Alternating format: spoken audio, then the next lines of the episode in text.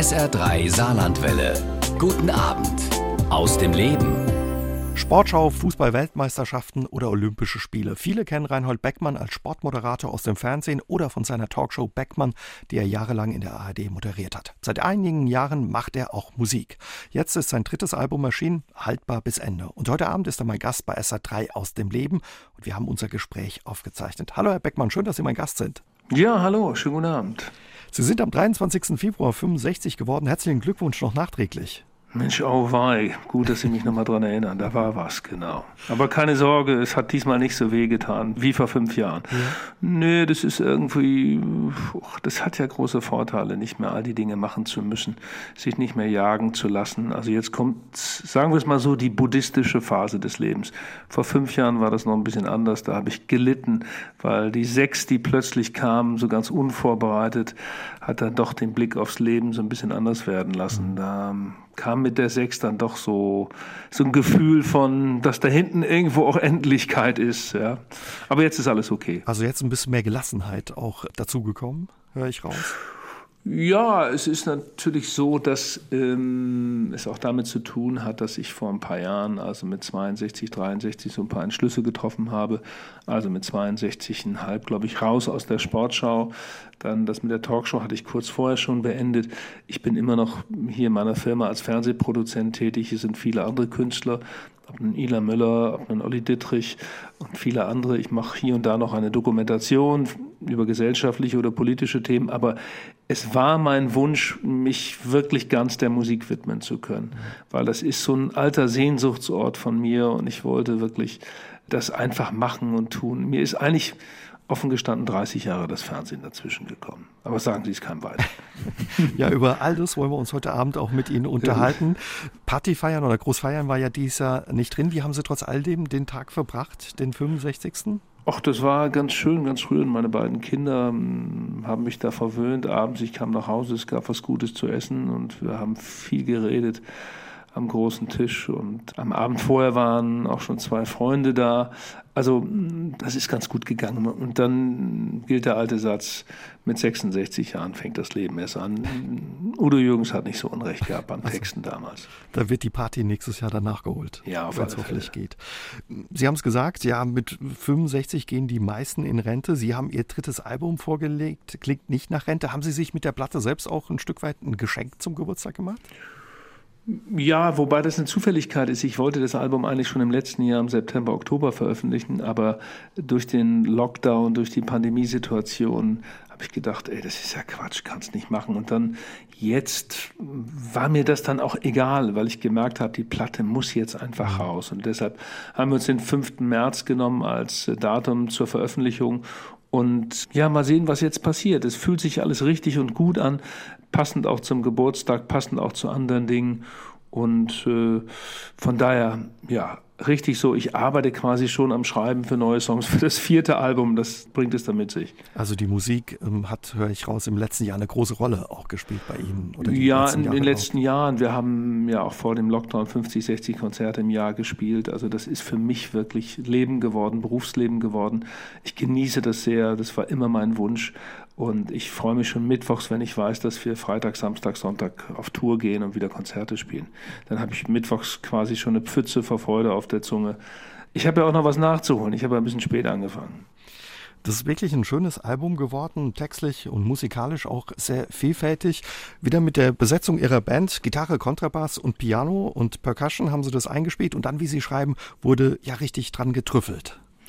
Ja, wir haben dann im nächsten Arbeitsgang einfach da noch weitere Sounds drauf gemacht, auch nun zusätzliche Gitarren sogar. Es gibt es einen kleinen Moog-Synthesizer bei dem Stück Dirty Dirty, verschiedene andere Dinge, noch ein Wurlitzer dazu gespielt, noch eine Hammond dazu genommen, noch so ein paar Kleinigkeiten oder eine Mundharmonika bei Immer nur die Schweiz. Wichtig war ja erstmal die Grundaufnahme zu erstellen und das haben wir wirklich live eingespielt im Studio zusammen. Und das ist möglicherweise auch der, der Charme dieser Platte, dass jeder Song wirklich live erstmal entstanden ist im Studio. Ich habe die Songs mitgebracht. Ich dachte, das wäre alles schon auskomponiert, aber dann hat mich Martin Gellab noch mal eines Besseren belehrt. Martin Gellab ist der Produzent mhm. der Platte, der auch die letzten beiden Alben von Udo Lindenberg mitbegleitet hat oder auch viel mit Stefan Eicher gemacht hat. Und dann sind wir noch mal richtig so in die Arbeit gegangen. Ja, das war toller Vorgang. Elf Songs sind auf Ihrem neuen Album, Herr Beckmann. Zehn haben Sie selbst geschrieben und ein Song wurde für Sie geschrieben. Was ist bei Ihnen zuerst da? Der Text oder die Musik oder es, entsteht es gemeinsam? Nee, ich habe bisher immer so die Arbeitsweise betrieben, erst der Text und dann die Musik, weil beim Texten fällt mir dann schon meistens ein Melodieverlauf ein oder eine Rhythmik dazu. Dann setze ich mich hin und versuche an der Gitarre das zu entwickeln und, und harmonisiere das dann. Und dann nehme ich mir vielleicht noch Johannes, unseren Gitarristen, dazu und sage, komm, Johannes, hör dir das mal an. Wo geht das hin? Oder da noch so einen anderen Kumpel, mit dem ich das so ein bisschen spiegel zusammen. Und natürlich dann im nächsten Arbeitsgang im Studio ganz klar mit Martin Gellab. Dann beginnt die harte Probe. Erhalten meine Komposition dem Stand, was der Produzent von mir erwartet. Dann gibt es auch schon mal Backenfutter zurück. Es gibt eine Ausnahme auf der Platte, das ist das Stück Evelyn. Da habe ich erstmal die Musik gemacht. Der Song war eigentlich fertig, aber ich hatte keinen Text. Aber ich habe immer im Refrain so, so, so, ein paar Vokale gesungen. Das hörte sich immer mehr an wie Evelyn, Evelyn. Und dann dachte ich, okay, dann muss es jetzt auch Evelyn sein und habe dann diesen Song geschrieben über eine verbotene Liebe, übers ja, übers, im Grunde genommen auch übers Fremdgehen, soll ja vorkommen. Äh, und es ist eigentlich die Geschichte einer gefährlichen Liebschaft im norddeutschen Nieselregen, die wollte ich immer schon mal erzählen. Eine schöne Nummer auch. Sie haben es vorhin schon gesagt, normal sind Sie ja viel unterwegs. Das Jahr über 50 bis 60 Konzerte haben Sie, wenn kein Corona ist. Da ist auch eine große Vorfreude dabei. Wie schwer fällt es Ihnen jetzt, ja, das neue Album den Fans nicht bei Konzerten präsentieren zu können? Naja, es ist natürlich eine, keine schöne Situation. Ähm, es ist auch so, dass die Kultur es als Gesamtes ja nicht einfach hat. Es ist ja so, dass die Kultur die erste war, die raus war und möglicherweise jetzt wieder die letzte, die zurückkommt. Und ich finde, da haben andere Berufsbereiche ganz andere Privilegien in der Lockdown-Zeit erfahren. Und für uns jetzt als Band ist das natürlich auch nicht toll, weil wir können jetzt im Moment da nichts bewerben, können unsere Termine nicht spielen, alles wird verlegt, alles wird nochmal neu eingesetzt. Und das ist natürlich wahnsinnig mühsam. Neben der Tatsache, dass viele Musiker in meinem Freundeskreis natürlich irre leiden und dass es auch große Zweifel, fast grundsätzliche Zweifel gibt, ob der Beruf des Musikers der richtige ist. Und das sind alles außerordentlich ja, gute, wenn nicht sogar herausragende Musiker, die jetzt mit dem Gedanken spazieren gehen, soll ich meinen Beruf vielleicht doch noch wechseln auf die alten Tage. Und das ist nicht, das ist nicht schön. Also das geht an die Existenz bei vielen. Also ich höre raus, da ist auch eine Sorge bei Ihnen dabei, dass da was verloren geht, wenn das Ganze vorbei ist und es ja, ich, es, ja, es, ja. Auf der anderen Seite weiß ich, dass wenn es wieder losgeht, das wird ein Gefühl, das wird eine warme Dusche, das ist wie die Rückkehr ins Paradies. Aber im Moment ist das wirklich eine harte, harte Situation, wo alle durch müssen und da kämpft jeder so um sein Überleben, auch in der Musikbranche. Ich meine damit nicht nur die Musiker, sondern es recht auch die, die hinter den Kulissen die arbeiten. Veranstalter, die, klar. Die Veranstalter, die Techniker, die Beleuchter, alle miteinander. Ihr letzter Auftritt trotz Corona liegt äh, trotzdem gar nicht so lange zurück. Ende Januar standen Sie bei uns in der Nachbarschaft in Luxemburg auf der Bühne, um Ihre neuen Songs zu testen. Wie hat das Konzert da funktioniert und wie war es? Wie kam es an? Ach, es war ein, es war, ja, war ein ganz besonderer Abend. Die Leute haben nach am Ende gestanden und fünf Minuten applaudiert. Ich war, es war mein erstes Solokonzert. Ich bin ganz allein dort gewesen. Ich habe auch gar nicht das erst geglaubt, dass das möglich ist. Wir sollten Anfang Januar dort spielen, war natürlich abgesagt als Band in einem Theater. Und dann riefen die nochmal an und sagen, kannst du spielen? Ich sage, wieso denn das? Was ist das bei euch möglich? Ich hatte richtig so ein bisschen Charme. Ja, wir haben eine, Kultus, eine Kulturministerin, die gleichzeitig Justizministerin ist und die hat es hier durchgesetzt. Ab dem 15. Januar gibt es in Luxemburg also wieder offene Museen, offene Konzerte, unter Corona-Bedingungen natürlich. Nur jeder vierte Platz durfte besetzt werden. Alle hatten eine Maske auf und jeder musste sich registrieren lassen. Aber es war voll. Statt 440 waren dann 110 Plätze besetzt. Und es war, ja, es war sowas wie ein schöner, warmer Strahl von oben und für mich auch eine Herausforderung, Sprung ins kalte Wasser. Das erste Solokonzert, weil mein Gitarrist war am Tag vorher ausgefallen, weil seine Frau erkrankt war.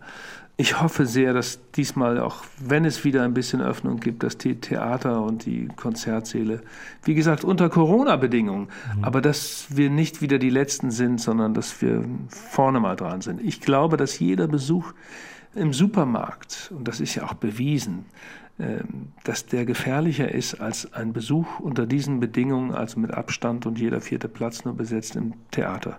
Also ein bisschen Seelenfutter auch für die Menschen, eben Musik und Kultur dann. Ja, absolut, klar. Wir verhungern ja sonst. Also Kultur ist ein Grundnahrungsmittel.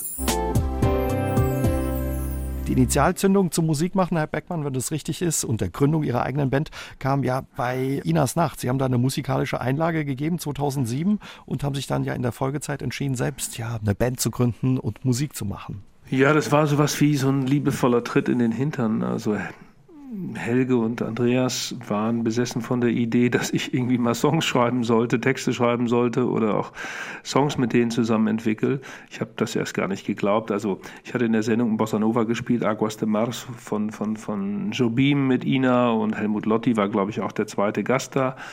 Wie gesagt, Musik habe ich immer gemacht, aber natürlich nicht in dieser Intensität wie heute. Aber es, Musik war immer mein Ort der guten Gefühle, der Sehnsuchtsort. Und ich wollte das einfach mal machen im Leben.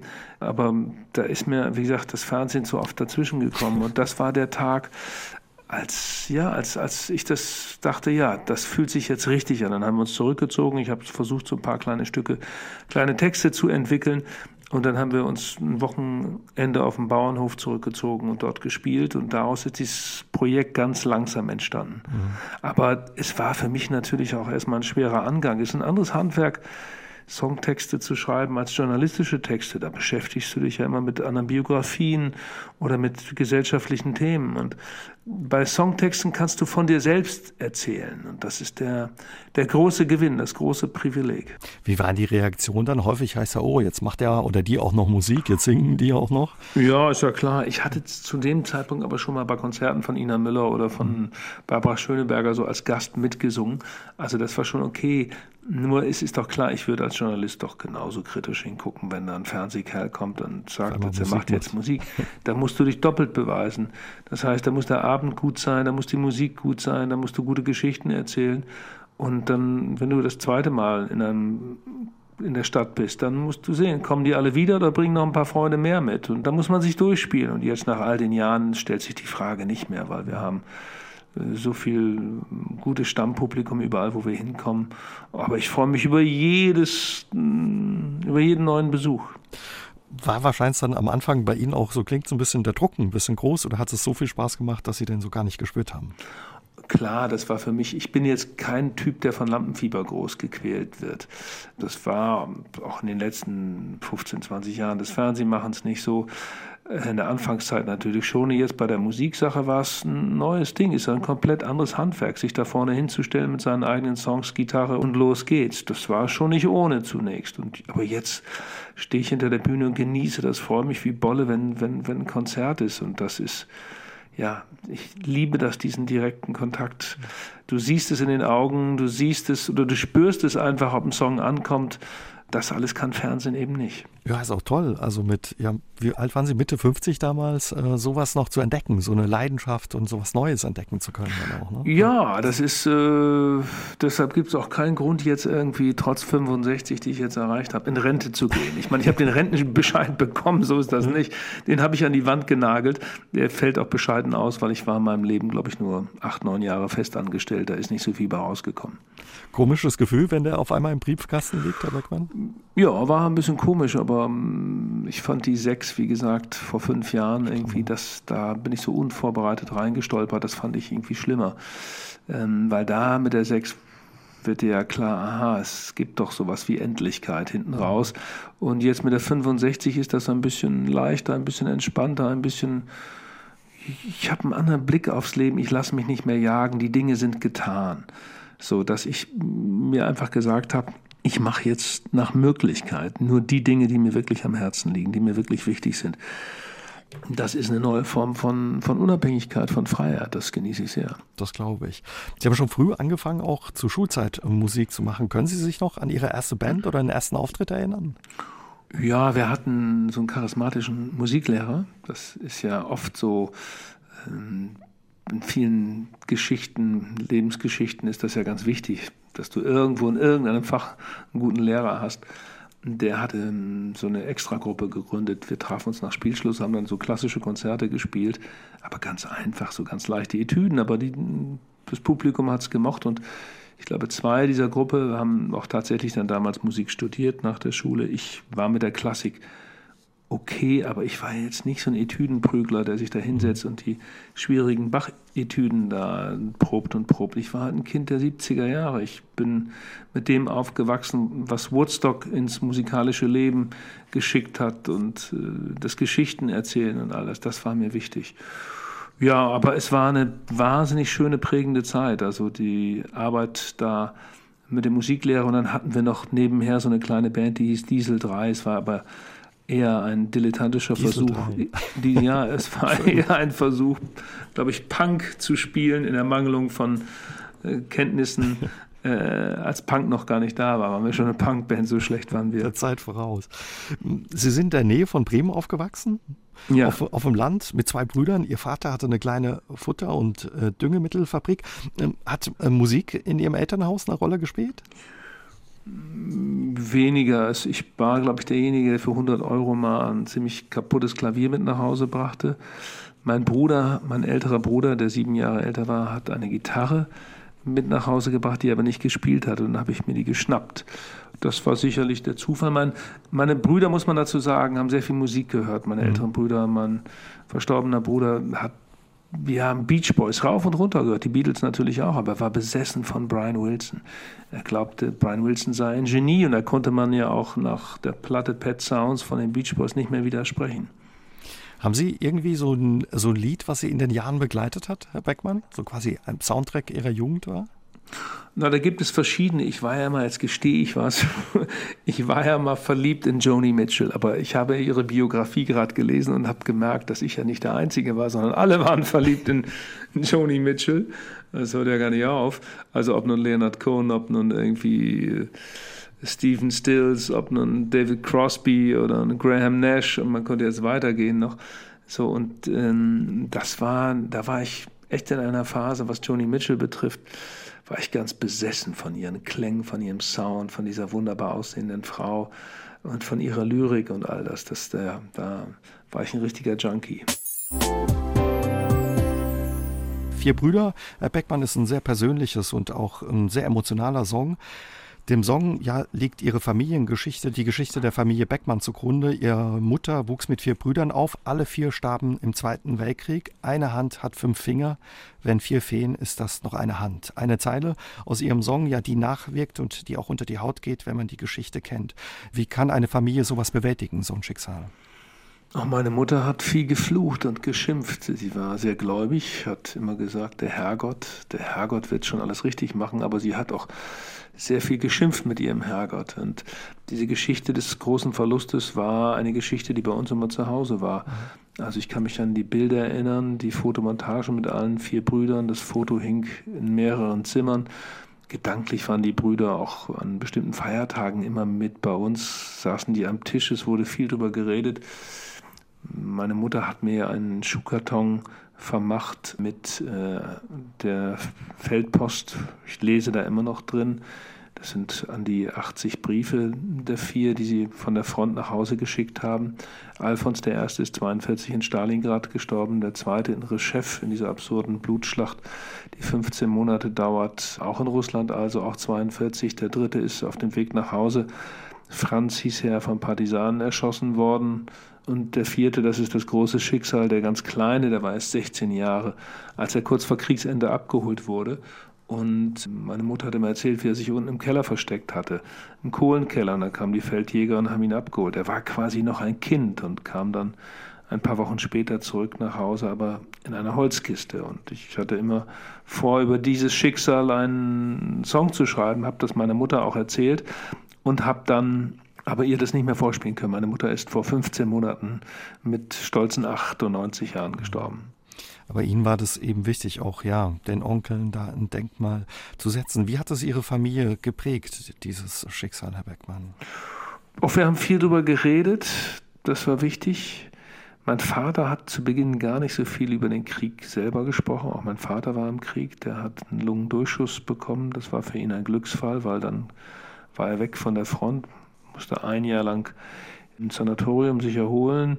Also, aber meine Mutter war wirklich stark geschüttelt und geprägt von dem, was sie erfahren hat. Man muss dazu sagen, dass meine Mutter auch noch ihre eigene Mutter im Wochenbett verloren hatte Und der Vater starb, als sie fünf war. Und dann, wie gesagt, den Verlust der vier Brüder. Oh die hat was wegtragen müssen. Die hat wirklich was wegtragen müssen. Und deshalb ist das für uns auch und für mich auch eine Aufgabe, diese Geschichte weiterzuerzählen. Auf der anderen Seite ist natürlich auch schön, dass Sie diese Briefe noch haben. Was können Sie da lesen in den Briefen, die äh, da hinterlassen ja, wurden? Man merkt das ganz deutlich, also dass natürlich die auch so formuliert sind, dass da nichts aneckt und sie haben auch gewusst, dass da in die Briefe auch reingeguckt wird, und, aber du spürst diese tiefe Einsamkeit, du spürst diese Angst, du spürst das Wissen, das wird jetzt dem Ende zu gehen, wenn du da monatelang in Rechev an der Front liegst oder wie Alfons I. in Stalingrad. Du spürst es. Also du kannst es in den Zeilen lesen, du liest es zwischen den Zeilen. Ja, und dann natürlich diese Sehnsucht, ich will nach Hause, ich will nach Hause, ich will nach Hause. Hat es Sie auch besonders geprägt, Herr Beckmann? Also hat Ihnen Ihre Mutter da irgendwie auch was mitgegeben in dem Punkt? Naja, ich bin ja so ein Hippie-Kind. Ich bin ja so ein Kind der 70er Jahre und friedensbewegt in jeder Hinsicht und war klar, dass ich nicht zur Bundeswehr gehen wollte. Ich habe dann verweigert, das hieß ja damals, man musste den Kriegsdienst verweigern, bin dann vor Gericht äh, geladen worden und musste mich da erklären, auch mit der Familiengeschichte. Ich kann mich erinnern, bei der ersten Verhandlung bin ich durchgerasselt. Da war ein Vorsitzender, der mich schikaniert hat mit einer Arroganz, der wollte das überhaupt nicht hören und zwei Beisitzern dazu und dann habe ich Widerspruch eingelegt und dann musste ich vier Monate später wieder zu einer Verhandlung, in dem Fall in die Landeshauptstadt nach Hannover und da war ein Vorsitzender, der hat sich dieser Geschichte sehr angenommen und das heißt, ich wurde dann tatsächlich anerkannt als Kriegsdienstverweigerer und musste nicht zur Bundeswehr und konnte dann Zivildienst machen. Das habe ich auch getan, an einer Jugendbildungsstätte in der Nähe von Oldenburg, was eine sehr, sehr schöne Zeit war. Ich kann das ganz gut nachvollziehen, Herr Beckmann. Auch bei meiner Oma ist ein Bruder gefallen mit 17, auch sehr jung. Und ich weiß, als das Thema Bundeswehr kam, hieß es bei uns auch keine Uniform äh, mehr. Keine Uniform mehr ins Haus, im Haus. das war vorbei, ja. genau. Das ist ganz wichtig, dieses, dieses hat meine Mutter auch gesagt, ich will keine Uniform mehr sehen. Ja, weil da auch drei weitere Brüder im Krieg waren, aber zum Glück nach Hause gekommen sind, mhm. aber verletzt damals. Aber ja, ja. genau deswegen, also dieses Gespräch und die Erinnerung ist dann immer da. Ja, ja, bei uns ist das ein, einfach ein Familienschicksal, das irgendwie unter der Haut geblieben ist. Das ist so. Und ich, äh, gut, dass Sie das nochmal gesagt haben. Also dieses, weil sie das genauso formuliert hat. Keine Uniform mehr. Wollten Sie eigentlich immer zum Fernsehen, Herr Beckmann? Ich wollte Filme machen, das habe ich jahrelang gemacht. Ich habe in ganz jungen Jahren damals einen Sportspiegel gemacht, eine Ausgabe. Ich kann mich noch erinnern, als ich dann zum ZDF, zum Lerchenberg fuhr, zu dem Redakteur Bruno Meyer. Da war es noch so, dass es noch kein Privatfernsehen gab. Mhm. Ich war, glaube ich, 26, 27 und er guckte mich an, was, so jung sind Sie? Dann hatte ich aber ein gutes Thema und dann hat er mich machen lassen. Und ich habe in Köln in einer Filmproduktion gearbeitet. Denen habe ich technisch geholfen, weil ich davon eine Menge verstand, wie Schneideplätze gehen und wie Kameras funktionieren. Und diese Filmproduktion hatte wirklich einen innovativen Blick für Themen. Da habe ich eine Menge ausprobieren dürfen, habe fürs Jugendprogramm viel gemacht im WDR und für die ARD. Damals gab es ja sonntags um Viertel nach elf noch eine Sendung für Jugendliche. Ob nun Wild am Sonntag mit Herbert Feuerstein und all den anderen.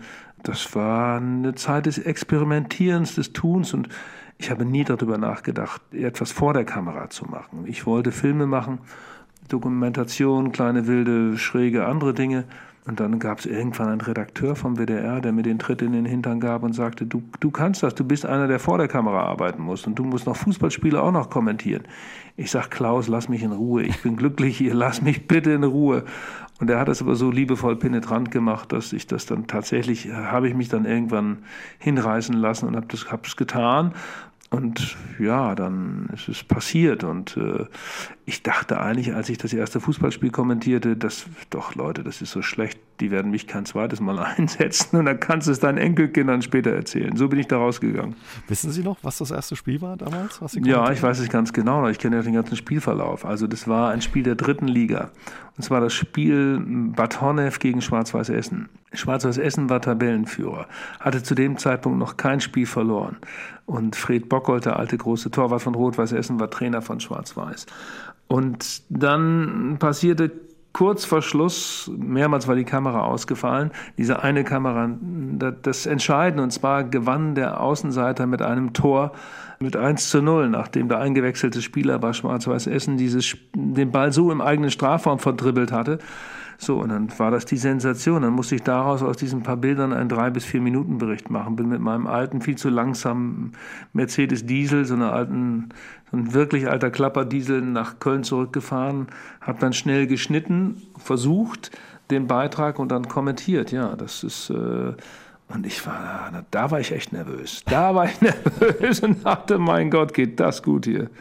Haben Sie eigentlich auch mal ein Spiel mit saarländischer Beteiligung kommentiert? Also was weiß ich, Homburg oder den FC Saarbrücken? Ja, so? ich habe auch Homburg in der guten Zeit, habe ich sicherlich mal gemacht oder auch einen Film über Homburg und dieses Phänomen Homburg gemacht.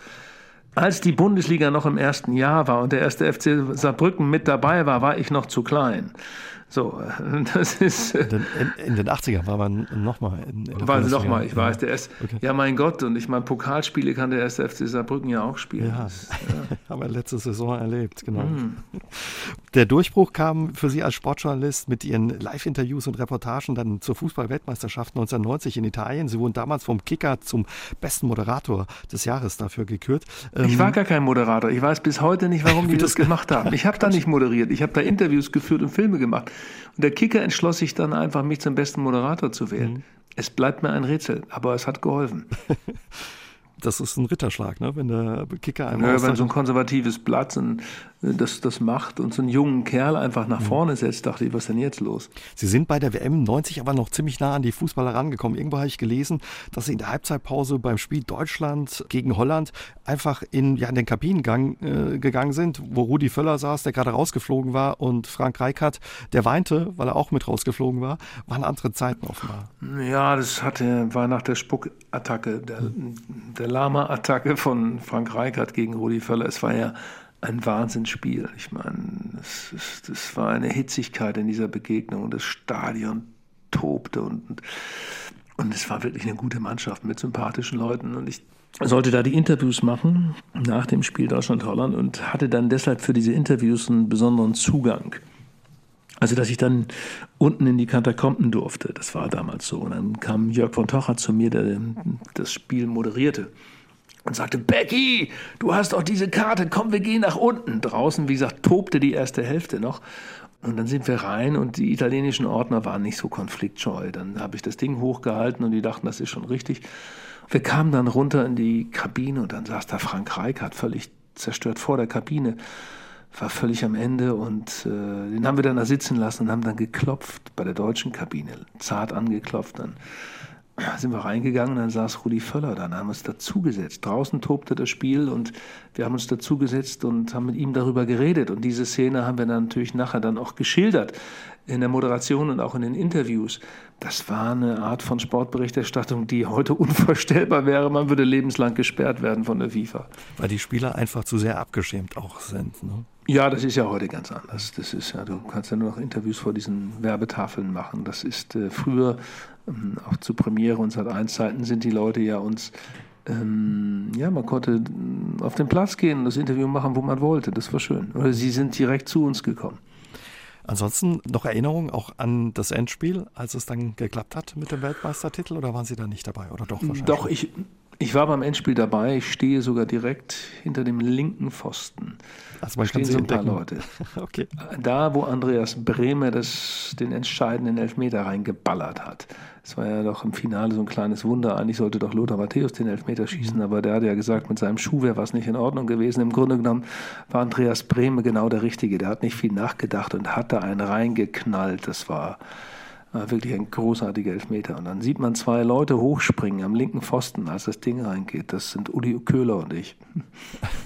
Und wahrscheinlich, wenn Sie daran denken, Gänsehaut pur, oder? Auch wenn man ja gewisse Distanz wahren soll, aber bei sowas. Ja, das ist, ich, ich hatte dann nach dem Spiel nicht mehr so viel zu tun, außer so ein paar Eindrücke zu drehen. Mhm. Und ich kann mich noch an diese Bilder erinnern, wo die Spieler dann auf den Platz völlig durchtreten und sich gegenseitig anschrien, und, aber liebevoll anschrieb. Und, und ich weiß nicht, wie Andreas Brehm und Rudi Völler. Ich bin Weltmeister, ich bin Weltmeister, wir sind Weltmeister.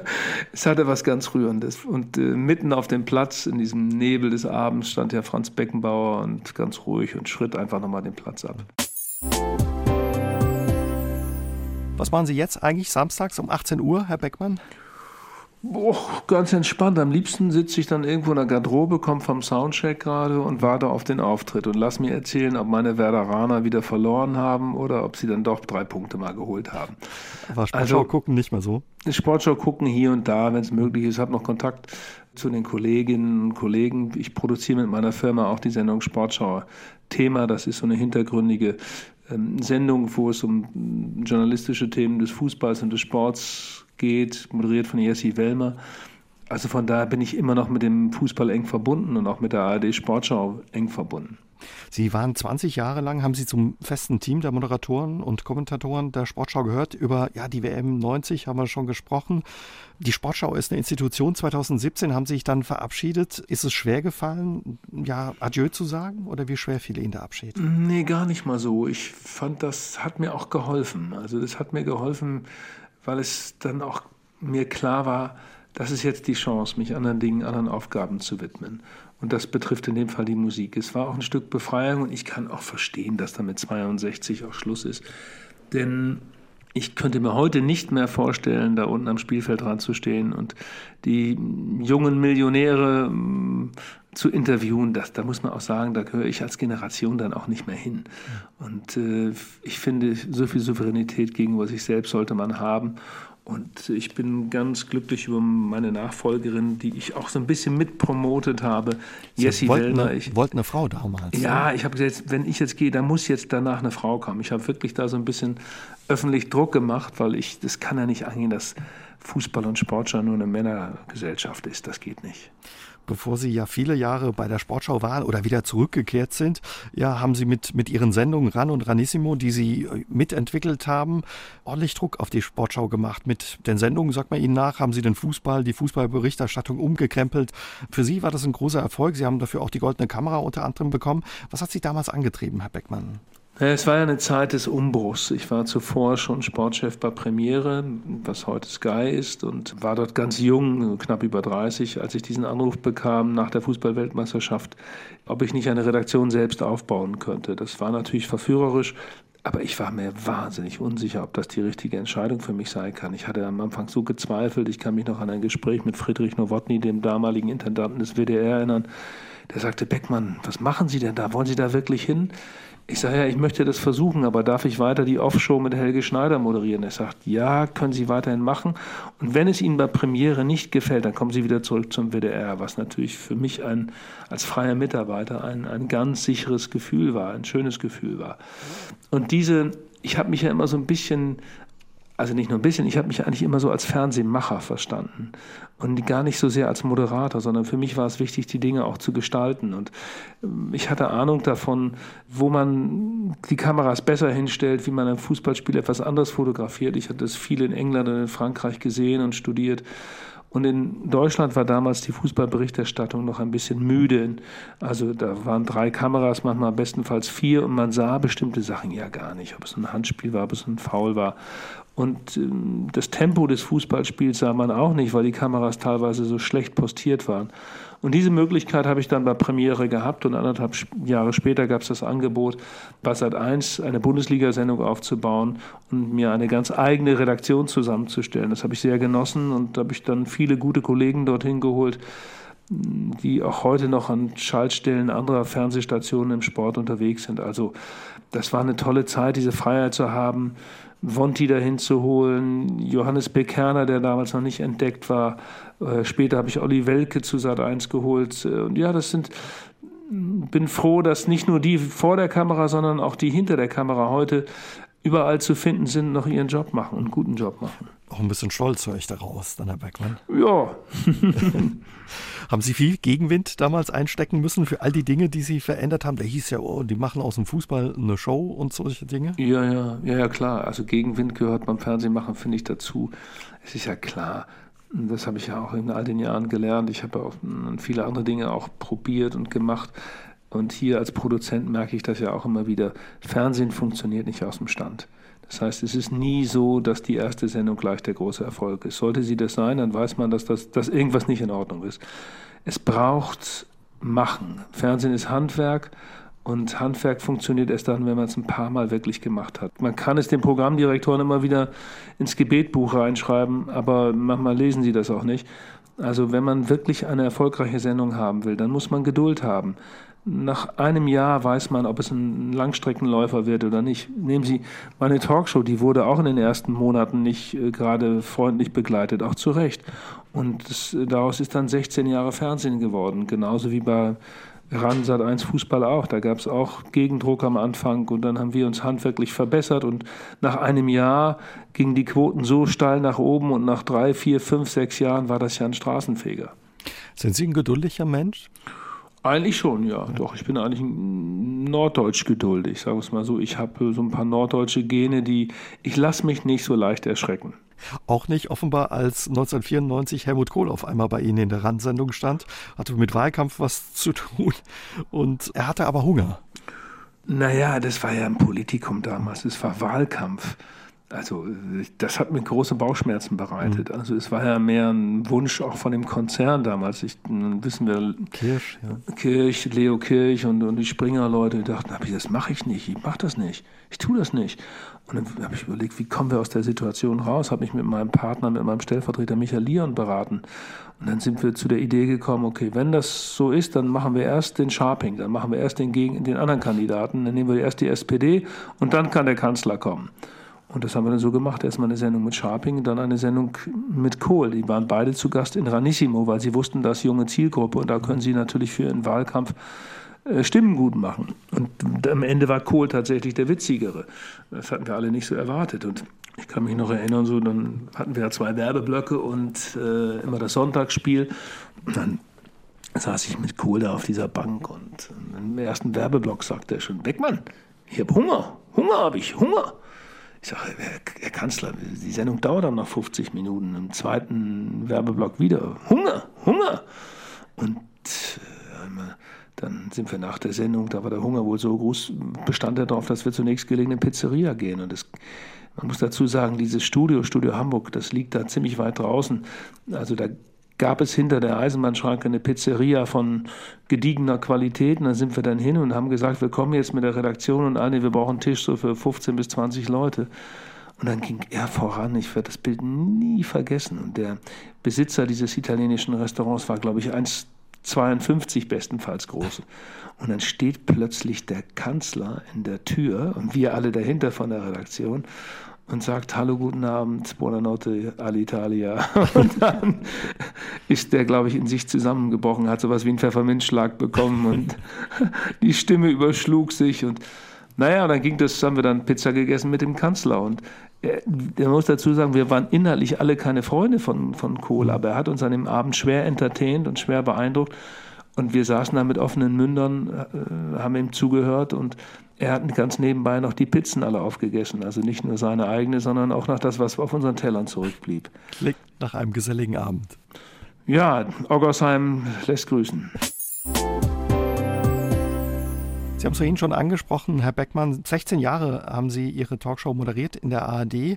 Rund 2000 Gäste haben Sie interviewt. Spannende Leute. Helmut Schmidt, Elton John, Sylvester Stallone und viele, viele mehr. Ist Ihnen eine Begegnung besonders in Erinnerung geblieben, Herr Beckmann? Oh, viele jetzt. Oh, jetzt ist das nicht einfach jetzt, was Sie fragen. Klar, bei 2000. Also, ja, ich fange mal an mit Loki Schmidt. Das ist immer noch so eine ganz herzliche persönliche Geschichte gewesen, weil Loki war, ich weiß auch nicht, wodurch das entstanden ist, aber wir waren echt gut befreundet. Loki hatte so eine schöne Art, mit ihr konnte man herrlich albern sein und sie hat sich irgendwann entschlossen zu behaupten und mir zu sagen, ich sei jetzt ihr Sohn, den sie nicht hätte. Und ich, wir haben auch ein Buch zusammen gemacht. Ich war oft bei den Schmitz zu Hause im Neuberger Weg. Und ähm, alle vier, fünf Wochen musste ich sie abholen zu Hause. Dann wollte sie irgendwie in die Stadt fahren, dann wollten wir zusammen essen gehen. Das äh, war immer ganz lustig. Und dann bin ich vorgefahren, hat sie schick gemacht, dann sind wir losgefahren, wir zwei, und dann hat sie gesagt, heute will ich in vier Jahreszeiten essen. dann haben wir das gemacht und nachmittags habe ich sie wieder nach Hause gefahren. Oder auch, als ich das Buch mit ihr gemacht habe über ihr Leben, dann kam er immer dazu, Helmut Schmidt setzte sich nochmal an den Tisch und dann war die Bude am Ende richtig vollgequarzt. Klar, man, äh, oft Menschen, wenn ich dann gesagt habe, Jo, Loki, ich muss mal das Fenster aufmachen, er sagte, nee, lass das mal lieber Reinhold, ich könnte mich erkälten. Nee, nee, lass mal Fenster zu. Wenn du von den Schmitz nach Hause kam, konntest du gleich die Klamotten wechseln. Da kamen sie wie geräuchert nach Hause. Haben Sie die Gäste hinter den Kulissen anders erlebt als vor der Kamera? Ach, das ist ganz unterschiedlich. Manche sind da von einer Leichtigkeit und Offenheit und Entspanntheit, andere wiederum nicht. Das kann man nicht generalisieren. Es gibt noch eine Geschichte zu Elton John, die so typisch war für die Musikszene damals. Die Manager haben dann vorher gesagt, ach Gott, der ist schlecht drauf, der ist schlecht gelaunt und das Gespräch kann nur zehn Minuten dauern. Dabei war Elton John als Sologast vorgesehen für 75 Minuten. Am Ende war er hinreißend, charmant und wir haben tolle 75 Minuten verbracht. Und wir haben nachher in der Garderobe noch irgendwie eine Stunde zusammengesessen und er hat mich zu seiner Fete eingeladen, die er da, das Sommerfest, das er einmal im Jahr macht. Mhm. Und ich konnte da nicht hinfahren wegen irgendwie Fußball-WM oder EM. Oh, ich habe mich da so drüber geärgert. Es wäre so schön gewesen, einmal auf der Fete von Elton John zu sein. Hat nie geklappt. Die, glaube ich, legendär sind, ne? die Feten zumindest. Ja, ja. Wie haben Sie sich den Gästen genährt? Ihnen wird ja auch nachgesagt, Ihnen ist ja immer gelungen, auch ja den Gästen was zu entlocken und ja auch eine schöne Atmosphäre zu schaffen. Ja, das liegt, glaube ich, eher daran, dass diese Gesprächsform, ein Tisch und zwei Stühle, so einfach und nachvollziehbar ist. Das kennt ja jeder zu Hause. Wenn man einen guten Moment hat abends, am Essenstisch oder sonst wo, dann fängt man natürlich an, plötzlich Dinge zu erzählen, die man sonst nicht sagt. Und ich glaube, das war das Geheimnis dieses Studios, dass man sich irgendwie so ganz persönlich auch mal auf eine längere Zeit hin sich auf einen Gast einstellen konnte. Das ist heute bei den Debattenformaten leider nicht mehr so. Ich glaube, wenn es gerade jetzt um politische Themen geht, aber auch Antworten, die die Leute brauchen in so einer Pandemiezeit. Das ist auch der Erfolg von Markus Lanz. Der, der liefert das und ich glaube, dass die Debattenform von Sendungen ist da eher schwer haben. 2014 haben Sie sich dann von der Show, von Ihrer Talkshow verabschiedet. Ist Ihnen schwer gefallen oder leicht gefallen, da loszulassen? Ja, ich muss gestehen, wenn mich noch was reizen würde, oder anders gesagt, ab und zu zuckt noch mal so unten irgendwo, gibt es so einen kleinen Phantomschmerz im unteren linken Schenkel. Wenn morgen jemand käme und mir anbieten würde, mach doch noch mal wieder eine Talkshow mit, mit einem Sologast oder mit, äh, mit zwei Gästen, da wäre ich vielleicht verführbar. Aber im Grunde bin ich so froh, dass ich das alles haben konnte und jetzt ganz anders lebe und in einer ganz anderen Lebensphase bin. Und ich freue mich halt darüber, dass ich morgens entscheiden kann, ich mache jetzt nur noch Musik. Also ich bleibe jetzt zu Hause und spiele heute sechs Stunden Gitarre und probe meine Songs oder versuche vielleicht noch einen neuen Song zu schreiben. Das empfinde ich als großes Privileg. Unterscheidet es sich sehr, als Musiker auf der Bühne zu stehen, von dem Job als Moderator vor der Kamera, Herr Beckmann? Ja, ich erzähle ja Geschichten von mir. Ich erzähle ja nicht als Journalist, guckst du in Biografien anderer Menschen hinein oder kümmerst dich um Themen, um gesellschaftliche Themen oder politische Fragen. Das ist jetzt anders. Ich erzähle Geschichten von mir selbst, also nicht nur in den Songs. Es gibt auch so Momente, wo ich kleine Geschichten auch zwischen den Songs erzähle. Und das ist einfach schön. Ich, ich gehe da gern raus und fühle mich auf der Bühne warm und zu Hause. Das ist, ich habe da gar keine Ängste und freue mich über jeden Abend. Und das genieße ich. Wir haben vorhin über die Rente uns unterhalten, Herr Beckmann. Daran denken Sie noch lange nicht. Ihr Vater ist auch ein bisschen Vorbild. Ne? Der hat bis zum 90. Lebensjahr gearbeitet. Ja, das muss ich ja vielleicht nicht machen, aber ich, ich, glaube, dass das ganz gut ist, noch eine Aufgabe zu haben, also nicht nur eine Aufgabe, auch zu arbeiten. Also ich kenne auch viele Kollegen und habe auch ein paar Freunde, die, die diesen Übergang Mensch raus aus dem Lehrerberuf oder raus aus der Tätigkeit nicht so einfach hingekriegt haben. Man muss sich da schon darauf vorbereiten. Aber in diesem Fall war mein Vater wirklich auch ein Arbeitsmaniac. Das, äh, der hat wirklich bis zum 90. sich noch um die Firma gekümmert und all die Dinge. Das muss es ja noch nicht um sein. Ich werde gern 90, aber ähm, ob ich da noch arbeite, weiß ich nicht. Ich würde lieber dann im Garten sein und noch ein bisschen in der Erde mit den Händen wühlen können. Ich, ich entdecke gerade das Kochen neu und ich glaube, der nächste Schritt ist, glaube ich, Gartenarbeit. Während Corona haben Sie viel gekocht, ja, habe ich gelesen. Ja, aber es ist ja die einzige Chance, sich wirklich glücklich zu machen. Also jemanden einzuladen und sagen, heute wird gekocht. Und wir reden und trinken einen Schluck und wichtig, wichtig, wichtig. Was kommt bei Ihnen auf den Tisch, wenn äh, Reinhard Beckmann kocht? Ganz unterschiedlich. Ich habe auch Versuche gemacht mit veganer Küche, weil ich eine Freundin habe in Berlin, Josita Hartanto, die ein veganes Restaurant betreibt, ein sehr leckeres Restaurant. Und die, das war sehr inspirierend, weil da habe ich eine Menge abgeguckt oder habe mich da so ein bisschen reinbegeben. Aber es ist, auch wenn meine Kinder kommen, habe ich letztens auch Buletten gemacht, also Frikadellen. Und aber das ist auch nicht so einfach. Auch eine Frikadelle muss, muss gut massiert werden, muss gut bearbeitet werden, dass sie leicht und flockig ist. Was für Ideen und Pläne haben Sie noch neben der Musik, Herr Beckmann? Ja, ich arbeite ja hier in meiner Firma als Produzent, kümmere mich um viele andere Künstler und deren Sendungen, ob nun Olli Dittrich, Ina Müller oder auch Markus Feldenkirch, mit dem wir ein neues Format gemacht haben. Wir machen mit Bettina Tietjen Sendungen. Das ist das, was ich weitermachen will, hier Ideen reinwerfen. Aber ansonsten ist die Musik ein ganz wichtiger Bestandteil. Ich möchte so viel wie möglich live spielen, weil da habe ich ja noch was nachzuholen. Ist es das auch, auf was Sie sich am meisten freuen, wenn ja die Pandemie wieder rum ist? Ja, auf alle Fälle. Diese, das Musikschreiben, aber auch das Musik live spielen ist für mich die Seelenentdeckung der letzten Jahre. Es ist einfach, hätte ich das gewusst, offen gestanden, dann wie schön das ist, dass man das hinkriegen kann, dann hätte ich es gern früher angefangen, ganz ehrlich. Aber glauben Sie, früher hätte es auch schon funktioniert oder glauben Sie jetzt mit dieser Gelassenheit funktioniert das ganz gut, dass Sie so Es wäre anders gewesen. Es wäre anders gewesen. Ich, ich finde auch, jede Platte hat auch sozusagen immer so seinen biografischen Kontext, wie man gerade drauf ist, was man will. Ich, mir war es wichtig, bei dieser Platte so was wirklich Entspanntes, Tiefenentspanntes zu machen. Deshalb habe ich auch mit dem Produzenten Martin Gellop, der auch die letzten beiden Platten von Udo Lindenberg begleitet hat, ganz eng daran gearbeitet, dass wir so in der ganzen Haltung, in der ganzen Spielweise so echt laid back, entspannt rangehen. J.J. Kehl war so ein Vorbild, Georg Danzer ein anderes Vorbild.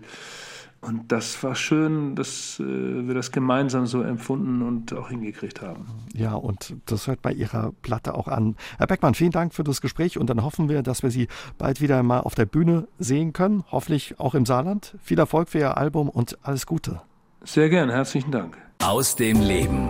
Der SR3 Talk am Dienstagabend ab 20.04 Uhr gibt's auch zum Nachhören auf sr3.de, auf YouTube und in der ARD Audiothek.